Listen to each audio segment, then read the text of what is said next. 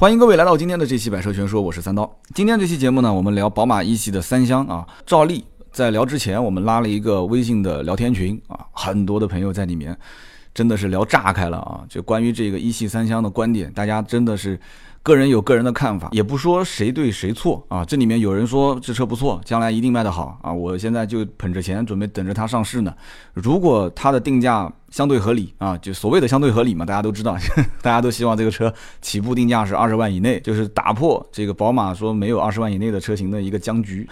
我也不知道这个打破到底有什么意义啊？有没有可能性将来我预算二十啊？包牌价预算二十能买到一台宝马，这就是很多人其实对这个车寄予的厚望。但是呢，这个宝马的粉丝在群里面也炸开了啊，也都在骂，说这个宝马车现在，哎，已经跟以前完全不是当年的那个宝马了。说以前的宝马直列六缸自然吸气发动机，前后轴五零五零配比，前置后驱，什么什么八速财富的这个变速箱，好，他们都会说很多的这些叫什么宝马叫情怀党是吧？就说的这些东西，我要操控。我就要那个纯粹的操控的宝马，但是现在很明显，对吧？之前的那个什么两系的旅行版，我也不说了，我也能忍了，对吧？那是个保姆车，对吧？奶妈开的车，那你你说现在你再做一个叉一，也改成前驱，我也不说了，这车反正以前你你你后驱啊，那个非常小的那个轴距，然后车内空间，你为了要卖销量，我也能认可。好，你现在把这个一系你也得给整成三厢了，对吧？很多人说啊，一系是什么车？以前的那个两厢的一系进口，现在还在卖，操控者之车，吹的都很牛逼。那么很多人都会说。你现在把这个一系也整成这样子了，那是不是以后宝马的三系也整成前驱？是不是也也也也不怎么玩了？我估计也早晚会这样了。呃，一点五 T 都上了啊，所以早晚也也估计快了。所以呢，很多人就开始有宝马情怀的人就在群里面给自己一些立场啊，跟大家在群里面就我觉得聊得挺开心的，但不要做人身攻击就可以了。就是对于车子本身，大家在群里面去聊，我觉得都没有任何问题。你把它捧上天或者把它骂成那什么都没有关系，但是。对于谁发表这个观点，大家不要对人做任何的一些评判啊。那么，这种作为运动性、操控性这个作为卖点的德系车，其实让很多人也想到当年的保时捷，对吧？保时捷是做跑车很有名的，但是保时捷当时出了一款卡宴，我的天，很多人就开始骂了，说这个卡宴这车，我的天，这破车，我不能接受，我不能接受保时捷出了一款 SUV，我不能接受。哎，结果呢？结果在中国真正普及了保时捷这个品牌的，就是卡宴这个车，甚至很多大老板看到路上的那个小跑车，说：“哎，哎。”保时捷家里面怎么还有这个车？这个这个作为段子，在很多的这个地方都有流传啊。就是很多土老板以为保时捷就就卡宴这个这么大个车子啊。我在想，他是不是老板买车没去 4S 店展厅去看啊？就吃饭的时候说：“哎，老王，你买个什么车？”哎，我买了一个 SUV 啊，一百多万，挺好的。下去一看，说这这保时捷嘛，哎，就就把它给买了。但这是作为段子啊，绝大多数的。现在也是互联网了，这也不可能，大家都肯定认识嘛，对吧？保时捷的九幺幺啊，Boxster 啊，现在是叫这个七幺八，是吧？现在都大家都都知道啊，这里面很多东西。但是关键问题是，现在对于宝马的一系三厢到底承载着一个什么样的使命？或者这个是对于啊厂商或者汽车圈里面的人来讲的？但是对于消费者来讲的就是这个车到底是什么样的人适合去买？我觉得我的节目，既然我做那么多年销售，我应该帮大家去。啊，把把关，不要去冲动消费。真的是现在话题很热，网上各种文章都开始写说啊，这是将来可能啊最容易买到的宝马车，最亲民的宝马车，最低配的宝马车啊，或者怎样怎样。但配置高低我们现在还看不到啊。但是对于这种标价来讲，也不要太指望说能配多高科技的东西啊。最起码在动力总成上面，应该大家都很清楚了，对吧？你看看这个二系的旅行版，去看看这个叉一。啊，一点五 T 跟二点零 T 的配置，你甚至于可以看看他们的定价，基本上你就可以大概的了解到这款车到底它有可能明年上市是什么样的一个预算啊，你可以去买到它。那么讲到这个，我可能有点、有点、有点就是太过于早的进入主题了，因为大家都知道我的节目一般都是前五到十分钟是纯聊天，就不切重点的。现在风格好像跟以前不一样了啊，我还是得说一个故事给大家听。这个故事呢？也是关于宝马一系的，但是讲到这个故事呢，我有点伤心。为什么呢？这款宝马一系是我当年刚刚上任啊，奥迪 4S 店的二手车总监啊，给我的一个当头一棒。有人说，哎，这个宝马一系怎么会跟你奥迪卖车子有有有关系呢？那我刚刚前面说了，我是奥迪 4S 店的二手车总监。当时我在跟上一任二手车总监交接工作的时候，我就盘点了一下仓库里面的车。啊，就是一些反正不太好卖的库龄，就是库龄比较长，嗯，不知道大家能不能听得懂啊？有一些可能不做销售的不太了解，就是压在仓库里面好久没有卖掉的库存车。对，二手车它也有库存车。当时在这一批车子里面当中，唯一让我眼前一亮的就是有一台宝马的一系。然后我看了一下这个车的收购价格也不是很高，因为我当时是一三年啊，一三年上任这个这个二手车总监，我当时看到那款车是零八款的宝马的幺二零，就是一系的幺二零 i，然后是零九年，应该是一零年的一月份上的牌，我们收购价格是十大几万，具体十几我记不得了。然后呢，我当时还特意看到这款车的后面做了一个标注。就是公司允许这款车亏损一万块钱左右销售。那后来我算了一下，那大概也就是在呃十四十五的价格这个位置去卖。所以当时我觉得，哎，这车子怎么会卖不掉呢？对不对？你怎么说也是一台宝马，对不对？而且一汽当时在我们印象中，那宣传也是操控者之车，对吧？虽然说那个那个车车门一拉开，里面什么也没有，那什么大屏幕啊，什么也没有，但是它好歹还有个多功能方向盘啊。所以当时那个昏暗的橘黄色的那个小屏幕，让我感觉到就当年我在开的那个，呃，以前我们有一辆工作车，就是那个呃菲亚特啊，菲亚特那个颜色跟宝马的那个配色又很像，所以当时我觉得说。我哪怕把它当成高尔夫来卖，我在宣传的过程中，我说一说宝马的一系的历史，估计也是南京最早在卖二手车的时候说品牌历史的，啊，就是那个文字介绍里面配各种图片、各种文字，然后就说这个宝马多牛逼啊，这一系的历史怎么样怎么样啊，这车子后驱啊操控适合年轻人去玩儿啊，比你买一辆高尔夫要好的太多太多太多了啊。但是仍然没有人来买，因为当时我就说二点零自然吸气，对吧？又不用你去掏那个购置税的钱，对吧？你说什么一点六以下能购置税减半，这二手车嘛，而且我又是认亏卖给你的，就即使是这样子，我跟你说，连过来看的人都没有，你好歹来个人看。我还能给你忽悠忽悠，对吧？连被你忽悠的人都没有。二点零自然吸气六速手自一体，那个时候人家都是冲着有那十几万、有十四五万、十五六万都去买一点四 T DSG 双离合的高尔夫了。那至于出不出问题嘛，那另另当别论。这是一个问题。第二个问题，其实当时到了二零一二款的时候，一系开始换代。其实那个时候也正是因为一系换代，在一二年、一三年、一二年年末、一三年年初这一段时间当中，老款的一系。就是用这个六速手自一体，后来变成新款，就是一二款开始用这个采埃孚的八速的变速箱，然后动力总成也换了，以前的二点零的自然吸气也不用了，然后一系开始真正的开始用一点六 T 跟二点零 T 的动力总成，而且定价关键是定价它也不高，定价也不高，也是二十多万，然后顶配也就三十多万。所以当年花二十八万八买幺二零 i 的这一部分人，真的是情怀，真的是情怀啊！当时这款车我卖个十四五万，一开始标价标个十六七万啊，根本卖不出去，然后卖个十四五万，十四五万也没有人买，那我就真的是没办法再亏了，真的没办法再亏了。最后是找了一圈。后来是老板自己啊，总经理自己找了一个二手车经销商，亏了一些钱，把这个车给踢掉了啊。我们俗称叫踢掉老皮鞋啊，就踢掉了一双老皮鞋。所以这就是给我当年啊二手车总监刚上任的当头一棒啊，宝马的一系和我之间的故事。所以我当时对这个宝马一系的车在市场上的表现，真的，如果用我当年在奥迪做销售的这个态度来看的话。根本就没有把它当成竞争对手啊，就根本就没有把一系的这个考虑一系的车主当成竞争对手，因为任何一个车主只要啊来看奥迪 A 三之类的车型，或者说他曾经考虑过一系的车，分分钟就把它给洗脑给洗掉了，分分钟就洗掉了。所以呢，当时我们觉得这宝马也很任性啊。其实一系如果出一款三厢啊，哪怕就是进口版本的三厢，都好卖。根本就不要说那么任性，就按两厢来卖，因为空间确实是个问题。然后到了二零一四年，A 三的国产上市啊，A 三的国产上市，三厢版上市，两厢版上市，那就基本上没有什么一系的事情了，就这么嚣张啊，基本就没有什么一系的事情了。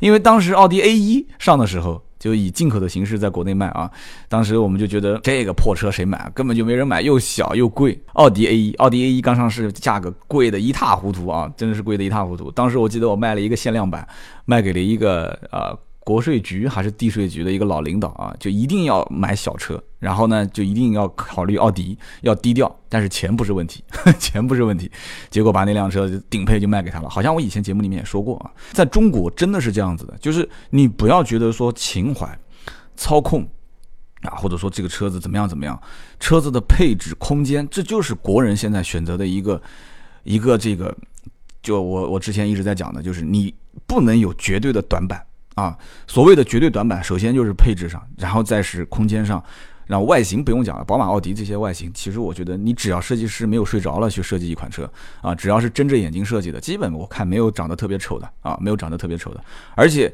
主流的车型的设计的美感都来自于 BBA。你看中国其实基本上就是德系车统治天下啊，有人讲说啊日系车也不错，卖得很好，对，日系车真的是有一点点那种口口相传的意思。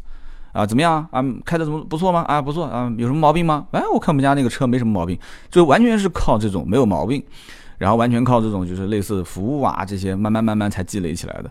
德系其实统霸统治中国就是霸主地位这么多年，这种设计的美感，其实老百姓对于一辆车好不好看啊，中规所谓的中规中矩的设计，其实都来自于德系的这种设计。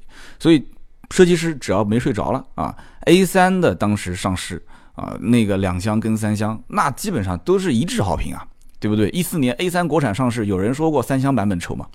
很多人就担心两厢版本 Sportback 这个版本加一个屁股，很有可能就丑了。结果三厢卖的比两厢好，三厢很多人说，我觉得三厢比两厢还帅，两厢已经够帅了啊，颜值也不错了。所以至今为止啊，A 三的销量一直都不低，A 三的三厢版本基本上月销差不多在四千台左右啊，两厢版本月销差不多三千，所以一个月。单国产 A3 的进口版本的销量还没算，就国产版本的 A3 的销量能干到八千台上下，这是一个什么概念啊？这就是现在奥迪 A4 跟宝马三系的销量的差不多持平的一个概念啊，很难想象，很难想象。所以说，前驱 UKR 的平台啊，就是然后呢，又所谓的为中国车主。啊，就是定制量身定制啊，其实讲白了就是中国特供车型嘛，对吧？然后 1.5T、2.0T 的排量加上国产这几个关键词，我刚刚也说了，之前不是已经没有，之前就有之前的叉一的这个加长版本，对吧？之前的两系就是宝马二系的旅行版啊，叉一的定价是二十八万六到三十一万九，对不对？1.5T，我只是说 1.5T 啊，因为我觉得你今天聊。啊，新款一系三厢 2.0T 的版本，我觉得意义不大，因为绝大多数人不是冲着 2.0T 去的。我可以负责任的讲，绝大多数不是冲着这个车去的，而且 2.0T 的定价一定不便宜。如果是选 2.0T 的一系的三厢，我相信绝大多数的人愿意咬咬牙直接去上宝马三系，是不是？而且不仅仅是三系，现在的奥迪 A4L 的新款也有优惠了。啊，也是三十不到就可以买得到，对不对？而且奔驰的新 C，对不对？奔驰新 C C 两百三十二万多，打完折也就是二十八九，对不对？然后这个这个这个幺八零 L 也差不多这个价格，所以说，基本上我不太看好的是一系三厢的二点零 T 版本，我相信也除非是纯情怀啊，纯情怀，或者说就纯粹是要一个小车，不要那么大啊，又又冲着宝马去的。这种人他会去买，绝大多数就是冲着这个车便宜，1.5T 入门版低配。好，那我们看了宝马叉一 1.5T，对吧？售价二十八万六到三十一万九，不便宜啊，啊，不便宜啊！大家都知道这车平台都一样，UKR 也是前驱啊，1.5T 发动机动力总成都一样，对吧？用的那个爱信的变速箱，现在是 1.5T 配六速嘛，对吧？2.0T 配八速，然后呢，二系的旅行版也是一样的。配置也一样，然后二十三万六千九到二十六万九千九，嗯，差不多了，差不多了啊。二系二系的旅行版二十三万六千九起售，所以你要如果按这样来看，一系的定位比肯定是不用讲嘛。你哪怕就是个二系的正常轿车，当然是没有啊。如果是有的话啊，也有二系的正常轿车也有，但是是进口的。你把二系的进口版本变成国产版本，你看定价。我相信也不会太高，对不对？因为旅行版嘛，正常定价高一点，正常的，对吧？二系现在普通版本，你看在国内卖，就是卖进口版本也卖的卖不动嘛，因为很少人真的会在路上看说开一个进口版的两系的三厢车，所以说最终一系的三厢现在火就火在很有可能它的定价，你看二系的旅行版都定价才二十三万六千九，对不对？所以你一系的。这个版本会不会定价在二十以内？我觉得很有可能啊，因为一点五 T 的版本用来对标啊奥迪的这个 A 三的一点四 T，我觉得并不是很有什么优势，因为毕竟就是一个三缸车嘛，对吧？虽然有人讲说三缸是三缸，但是人家宝马会调教，是吧？好，OK，这都没问题啊，你怎么说都是对的，你怎么说都是对的。所以在这样的一个情况下，定到二十以内啊，甚至于有没有可能宝马把这个价格拉得再低一些啊？拉得再低一些，就是能定到十九万以内啊，那就炸了啊！那这个就炸了啊！那很多人就会觉得说，那如果定到十九以内的话，哎呦喂，那这个 A 三怎么玩啊？不要着急啊，我们马上接着说 A 三怎么玩。A 三的定价，其实很多人你要现在去看的话，你会发现 A 三的定价也很有意思啊。A 三在定价的过程当中，它放了一款车型是十八万多啊。今天用一系三厢肯定是绕不过 A 三的嘛，对吧？我们就把 A 三现在都能看得到的东西先全部说一遍。它定了一款十八万四千九的进取型。那么一点四 T 的版本进取型，讲起来好歹是个四缸车，对吧？然后六速双离合变速箱啊，好 OK。那么幺八四九的这个定价便不便宜？那不用说了，奥迪的价格啊，有人开玩笑讲说，奥迪的价格现在都二十以内啊，二十以内上路啊，就是上好牌能能开上路的这个价格，进取型，我告诉你，不是二十以内，是十八以内，甚至十九以内，就是说。进取型真的一点不夸张，曾经就让到过十五万多啊，让到过十五万多。那我不知道这个是厂家呃是 4S 店搞促销，还是当时天猫双十一。我记得当时镇江的奥迪 4S 店曾经有一辆车，而且我是在朋友圈里面看到的，说就只此一台，只此一天搞活动啊，优惠三万还是优惠两万七，反正十八万四千九嘛，打完折十五万多，所以很夸张的事情。你看十五万多交完购置税，上完保险，也就是在十七八万，也就是也就基本上就搞定了嘛，对吧？但是有一件事情你要搞，你要搞清楚，你开这样的一辆 A3 在路上，没有氙气大灯啊，没有天窗。有人说没有关系啊，只要是一辆奥迪就行了。好，那你要说只要是辆奥迪就行了，那我没有什么话好讲，哈哈，对不对？因为你要是再多个两万四千三，多两万多块钱，你上就是真正意义上跑量的那个版本，就是 A 三的领英版。二十点九二万，绝大多数你到 4S 店去买，其实都是寻的这款车的价格，就是二十点九二万的这个车，全景天窗、多功能方向盘、前雷达、后雷达、腰部支撑、主驾驶电动调节、蓝牙电话、氙气大灯带大灯自清洗，基本上都是这样。幺八四九，按我来看，就是把十八点四九万，就是把 A 三的门槛再拉低一点啊，再拉低一点。奥迪根本就不是想用这个车来跑量的，根本不是想用车来跑量的，所以有没有可能啊？一系的三厢，宝马的一系的三厢说，那你奥迪挺坏的啊，你又不想卖，但是你又想把价格拉低啊，讲起来给大家印象中说，哎，这个 A 三讲起来说十八万起啊，十八万起，哎，那我我是不是也这么干？我觉得很有这种可能性啊。虽然说宝马定价比啊奥迪可能都略高一些，但是你不要搞错了，这是一个紧凑型的、紧凑型的豪华品牌的轿车啊，所以这就讲到另外一个话题了啊。首先，对于消费这种人、这种车型的人群，我给他一个定义，叫什么？叫做紧凑型车的高消费人群。哎，有人讲说，这个车嘛，就算只能算是个豪华品牌，但是不算是什么豪华车啊，对不对？你为什么说它是紧凑型车的高消费人群呢？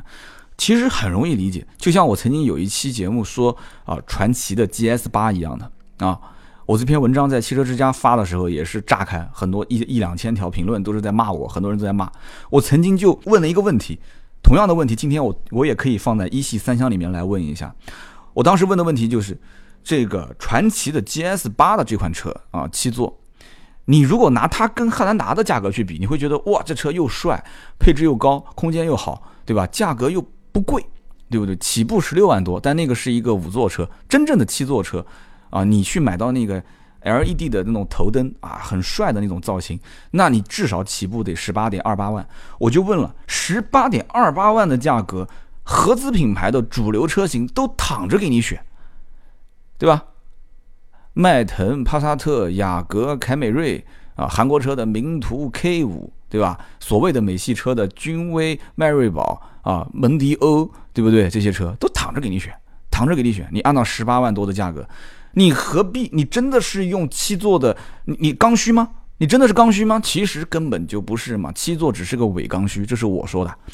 所以在这样的一个前提条件下，你想想看，如果说即使是一系的三厢价格低到了十八万多啊！现在我估计这可能性还不一定大，我觉得是百分之五十啊，百分之五十，十八万多，比你奥迪的这个国产版本的 A 三再高那么一点，对吧？你不是十八点四九吗？那我就十八点九九定，对吧？比你稍微高那么一点点，配置比你多一点就行了嘛，对不对？好，如果在这样的一个前提条件下，花到十九万的这个价格，你去买一辆。豪华品牌的非豪华车，对吧？汽车之家做过一个统计，说你认为开这种车的人是在消费豪华品牌的豪华车型吗？很多人都都选不是，不是，不是。我只认为它是个豪华品牌，但不是豪华车型。所以你看，就就是很搞笑的一个现象。包括我自己也是开奔驰的 C 啊。就自己觉得还挺不错的啊，开到开到路上牛逼哄哄，但是其实别人根本，你看有一些稍微稍微懂一点 BBA 的人都知道，其实你开个奔驰 C，哎呀算什么呀，根本就什么都不是，就是自得其乐的那种感觉啊，自得其乐的那种感觉，真的是这样子。所以我我我一直在想一个可能性，就是以后的豪华品牌，真正是豪华品牌跟豪华车型是两个概念了，就是说真正将来你开个大众和开一个奥迪其实就一样的。甚至于你开个奥迪跟开个宝马也是一样的，你就自己去打等号就可以了。而且我们从这个汽车厂商的品牌的这个使命上来讲，我曾经在讲，我是在讲哪个品牌的时候，我曾经也聊到过这个话题，就是说他如果不从底不从底端开始去培养他品牌的用户的话，他将来怎么能把这些用户一点一点的往上去洗？就是怎么去理解？就是怎么让？这些从来没有消费过豪华品牌的人，先引入到豪华品牌的阵营里面来，让他有一个品牌的情节。中国人是最缺的就是品牌情节。中国人在选车的过程当中根本就没有那些所谓的忠诚度。为什么？其实早年豪华品牌跟普通的品牌之间区别区分是非常大，就是两边中间的这个跨度是非常大的。所以很多老百姓他没有什么忠诚度。所以在这样的现在这种情况下，就是豪华品牌已经开始跟这些。中档的一些品牌就开始已经无缝对接了，甚至开始已经厮杀了。这个这个时候，甚至越级厮杀啊！你现在是这么长，明年是不是一系三厢再加长啊？奥迪的 A 三是不是也加长？长长长长长长到最后，两边就开始厮杀。在这样的一个情况下，其实品牌忠诚度的培养就很关键了，就非常非常关键，而且今后也好容易升级。你中等品牌，你再升升到头了也就那样，对不对？最明最明显的一汽大众、上海大众，你升到顶了也不过就是对吧？一汽大众升到什么车啊？呃，上海大众能升到什么车？上海大众还不错，还能升到一个辉昂啊！一汽大众升升升升到顶，你也不过就升到一个对吧？迈腾啊！所以说在这样的一个级别里面，我觉得说一系的三厢承担的使命就是先把你引入豪华品牌，然后慢慢的再让你去消费豪华车型嘛，不急啊，对不对？我们接着往下看，其实奥迪的。A 三啊，在它的主销售阵营里面，都是在 1.4T，它的 1.8T 基本上也没多少人买啊。我再说几个故事，就像当年，当年的进口 A 三在销售的时候，厂家就是卖 1.8T，那我们当时就觉得 1.8T 谁来买啊，对不对？这车明显有 1.4T，你也不发货给我，发的都是一点八 T，然后结果是什么样的人买呢？我印象最深的几个客户，一个政府单位，两个人都是公务员，不差钱。然后呢，两个人又有这个相应的这个这个，就是老婆啊，应该应该说是一个人，一个人有留学背景，而且是欧洲的留学背景，所以他本身对两厢车有情节。然后两两个夫妻两个人本身就是，我印象中这两个人好像是没有孩子还是有孩子，反正就两个人就是生活是属于那种比较随性的，女孩又比较喜欢那种文学，又又又又又不太喜欢开那种大一点的车，一定得有情节在前面啊，有情节有设定，有人有人设，所以这样的一个情况下，哎。这个女孩就开了一个 A 三，然后包括还有一个大胖子啊，当然这个他可能也在听我的节目啊，这个这个我不说是谁，哎，你也别猜，呃，一个大胖子，他当时买 A 三的时候，我还在不停的问他，我说你首先要确认一下，你这个体型，个子又高，长得又胖，这个是不是适合你？他说没关系的，我就认这个车。平时我家老婆也喜欢开小车，我也能带着开一开。他说我就喜欢那种感觉啊，我就喜欢。我说你喜欢什么感觉？他说我就喜欢那种小巧的，就哪边停车都很方便，然后外形看的也不难看的，我就冲这个车。你想花当时进口 A 三三十来万的价格去买个 1.8T，这真的是要靠情节。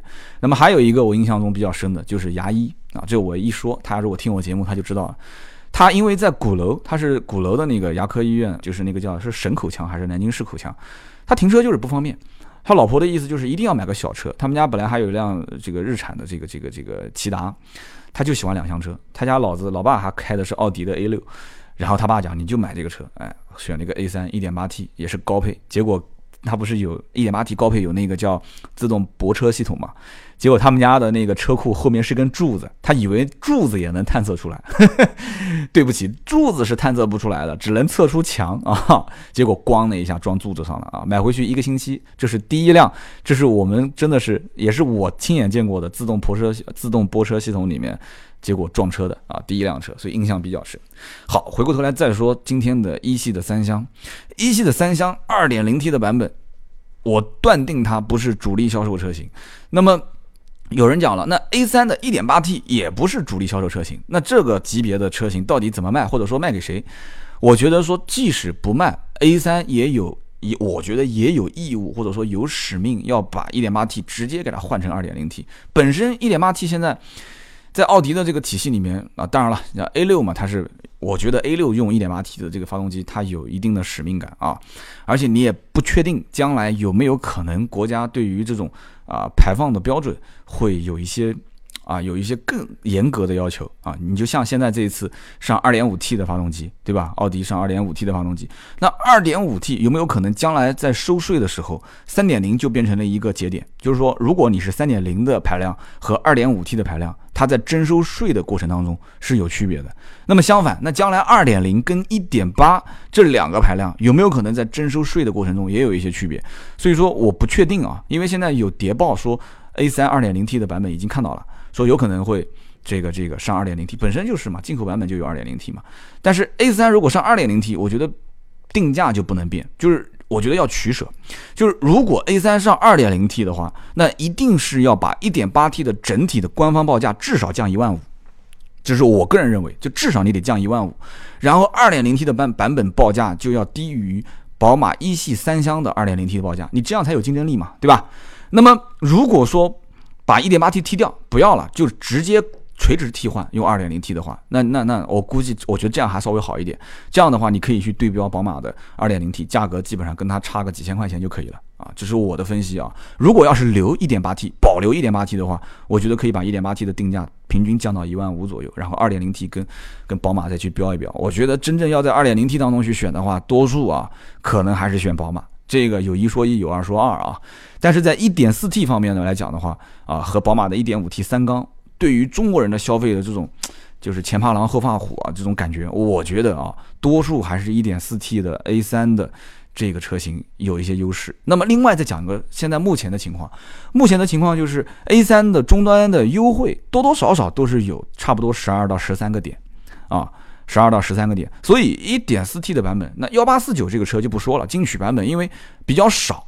而且我我在做节目之前，刚刚也是我们公司，我让小姑娘去询了一下子，就是现在的情况，货也很少，可能因为是到年底了，到年底了，货也很少。你现在如果这个时间点你想去买奥迪 A 三的话，你很有可能等不到货。你说我明年呃，我想年底之前拿货，你可能订不到货。所以说这样的一个情况下，我在想这个。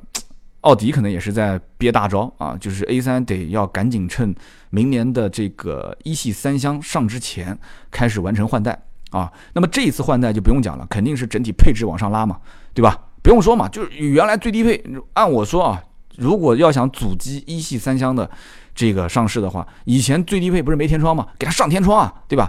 天窗上完之后，直接多功能方向盘、前雷达上啊，就把这些原来没有的配置，蓝牙电话上嘛。对吧？还用什么卤素灯啊？我去，直接全系标配 LED 嘛，对不对？管那那那那就不得了了，那这七要十八万五能能整一个全系标配这个 LED 大灯啊？那这个这个，然后再搞个天窗、多功能方向盘，对吧？那我就我觉得这个宝马一系三厢上市压力就有点大了。所以说，这个奥迪本身现在你看又整了一个什么上汽奥迪的事情，所以它不能不能接受。已经卖的比较好的这个 A3 啊，两厢版跟三厢版，说被宝马的一系三厢所阻击啊，抢走它的用户是它不是不能接受的，所以它一定会抢在一系三厢上市之前进行换代，完成它的一个啊，这个算是中期吗？啊，算是应该算是中期改款，一定要完成它的一个小改款，改完款之后一定要增配，甚至官方调价，这种可能性都是有的。但是官方降价，我估计也降不了多少了，因为这个价格确实也是够低了，十八万四千九或者二十万九千二，你再给它降多少？十八万四千九降到十七万九千九，我觉得可能性不大。二十万九千二降到十九万九千二，那这个就没得玩了。这个那这奥迪这真的是当白菜卖了啊！但是这可能性也不是说没有啊，就就是说可能性比较小，但是增配的可能性是非常非常大的啊，增配的可能性。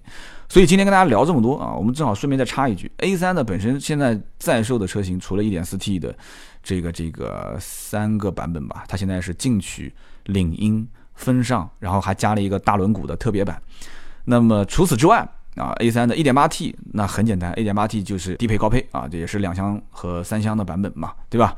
那么甚至高配还带这个 B&O 的音响啊，自适应巡航、自动泊车，但价格比较高啊，这就不说了。但是我说价格高，可能有一些人认为说，我买个三厢，哦，我买一个这个奥迪 A3 三厢或者两厢的 1.8T，我也不过就花到官方报价是高配二十七万七，打完折我估计也就在二十三、二十四的样子。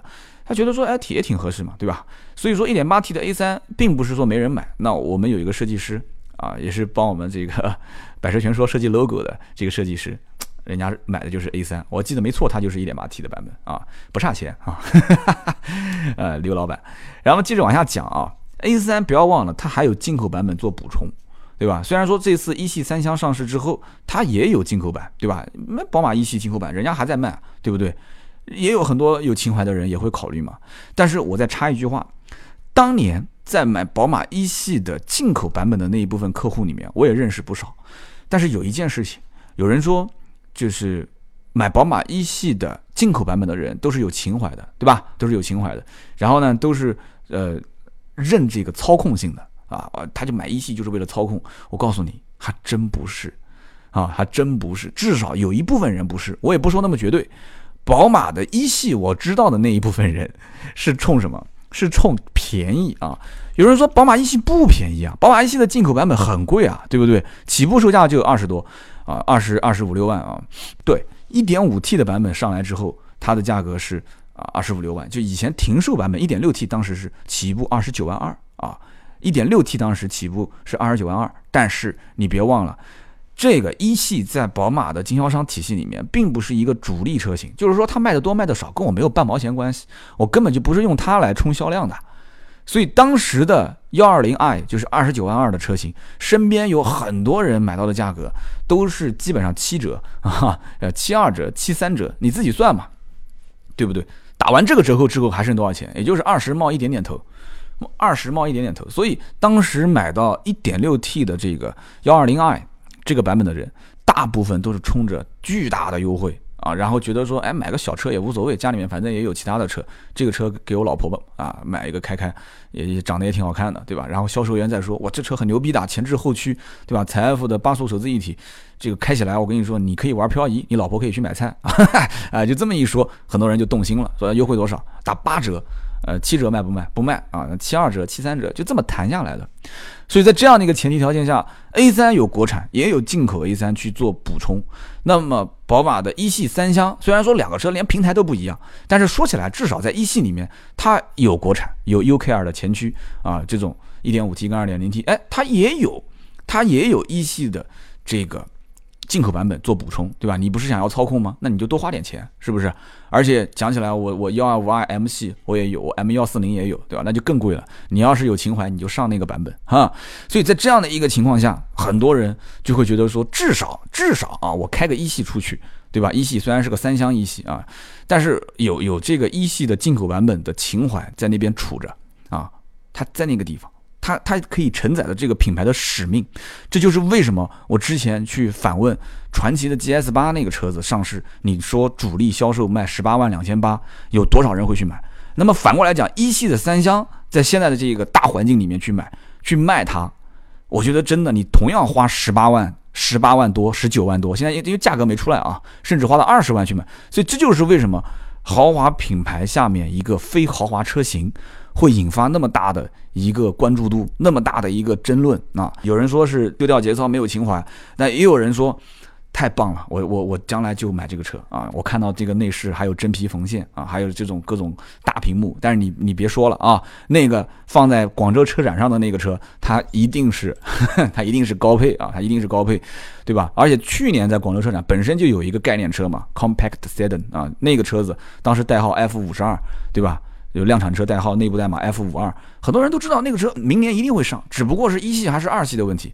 对不对？那今年就公布了，它就叫一系的三厢。那行啊，今天聊了那么多关于宝马一系三厢啊，我们不管将来你是买还是不买，反正这个车它就是在，它就是存在了。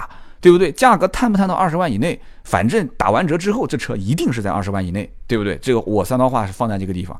那么一系三厢厂商啊，我们在广州车展也见到了一些领导，跟他们聊天，他们也没说希望这车能卖到一万多台。我当时开玩笑，我说这个车产能你就使劲使劲造，产能使劲造，使劲开放产能。我说这车将来飙到个一万台左右，问题不大。他说啊，我们不是大众，我们不是大众，不会卖到那么多。就是说厂商也没有定那么高的指标，所以也不要。就通过这一点小细节，我觉得大家也不要太指望说这个车上市之后啊大幅降价啊，让到是九折、八折，然后七五折，可能性不大。这个车一上市，定价只要相对合理啊，定价只要相对合理，配置只要相对能说得过去，基本上让个一万多，我估计也就是在这样子了。也就明年基本上到年底的行情，一万多个两万块钱，一万多块钱，两万块钱啊，也就差不多了，九折上下。所以你现在。这个 A 三的优惠啊，如果宝马的这个一系三厢一上市，会不会再有一些震动？这个不好讲，但是改款这个是必然的。今天就聊那么多，大家如果想跟我互动呢，你可以去关注我们新浪微博“百车全说”或者是微信“百车全说”，你只要搜这四个字就可以了。那么另外呢，啊，我们每周一和每周三的中午十二点会放出我们的微信讨论群的二维码啊，我们只加一百个人啊，如果你加不进去了，你可以发微信给盾牌啊，盾牌反正就是随机再往里面拉一部分人。我们主要是控制聊天的人数啊，人多大部分人都不聊天也不说话没意义，所以呢，你们就加一下盾牌的微信啊，加盾牌微信是四六四幺五二五四。呃，就这么多的一些我们可以互动的渠道，我觉得也可以了。那么今天就聊那么多，大家有什么想法，记得啊，节目里面帮我点个赞，然后节目下方去帮我评个论。这就是宝马一系的三厢啊，希望我说的你们可以认可，当然了，不认可也没关系，多多讨论嘛。好，今天就到这里啊，最后再跟大家说一下，十二月份。十二月份是一波充值的好时光啊！十二月份有很多的广告啊，给你们提前先打个申请啊，给你们打个申请。那你们你们反正不批，我也先接了，先斩后奏啊！我们这次十二月份有跟雷克萨斯的合作，有跟哈佛 H2S 的合作，有跟奥迪的 Q3 的合作，然后还有汉兰达的合作啊，还有。反正很多了，你们就带着听嘛。我节目里面也会说的。今天这个话题呢，我是跟啊某品牌啊收到他的邀请，或者说是怎么样怎么样怎么样，反正你们带着听一听。广告嘛，对吧？白的可以说的更白啊，黑的可以不说，但是黑的肯定不能把它说成白的，是不是？好，那就这样，我们下期节目接着聊。哦，对了，今天这一期一系三厢不是广告啊，拜拜，拜拜。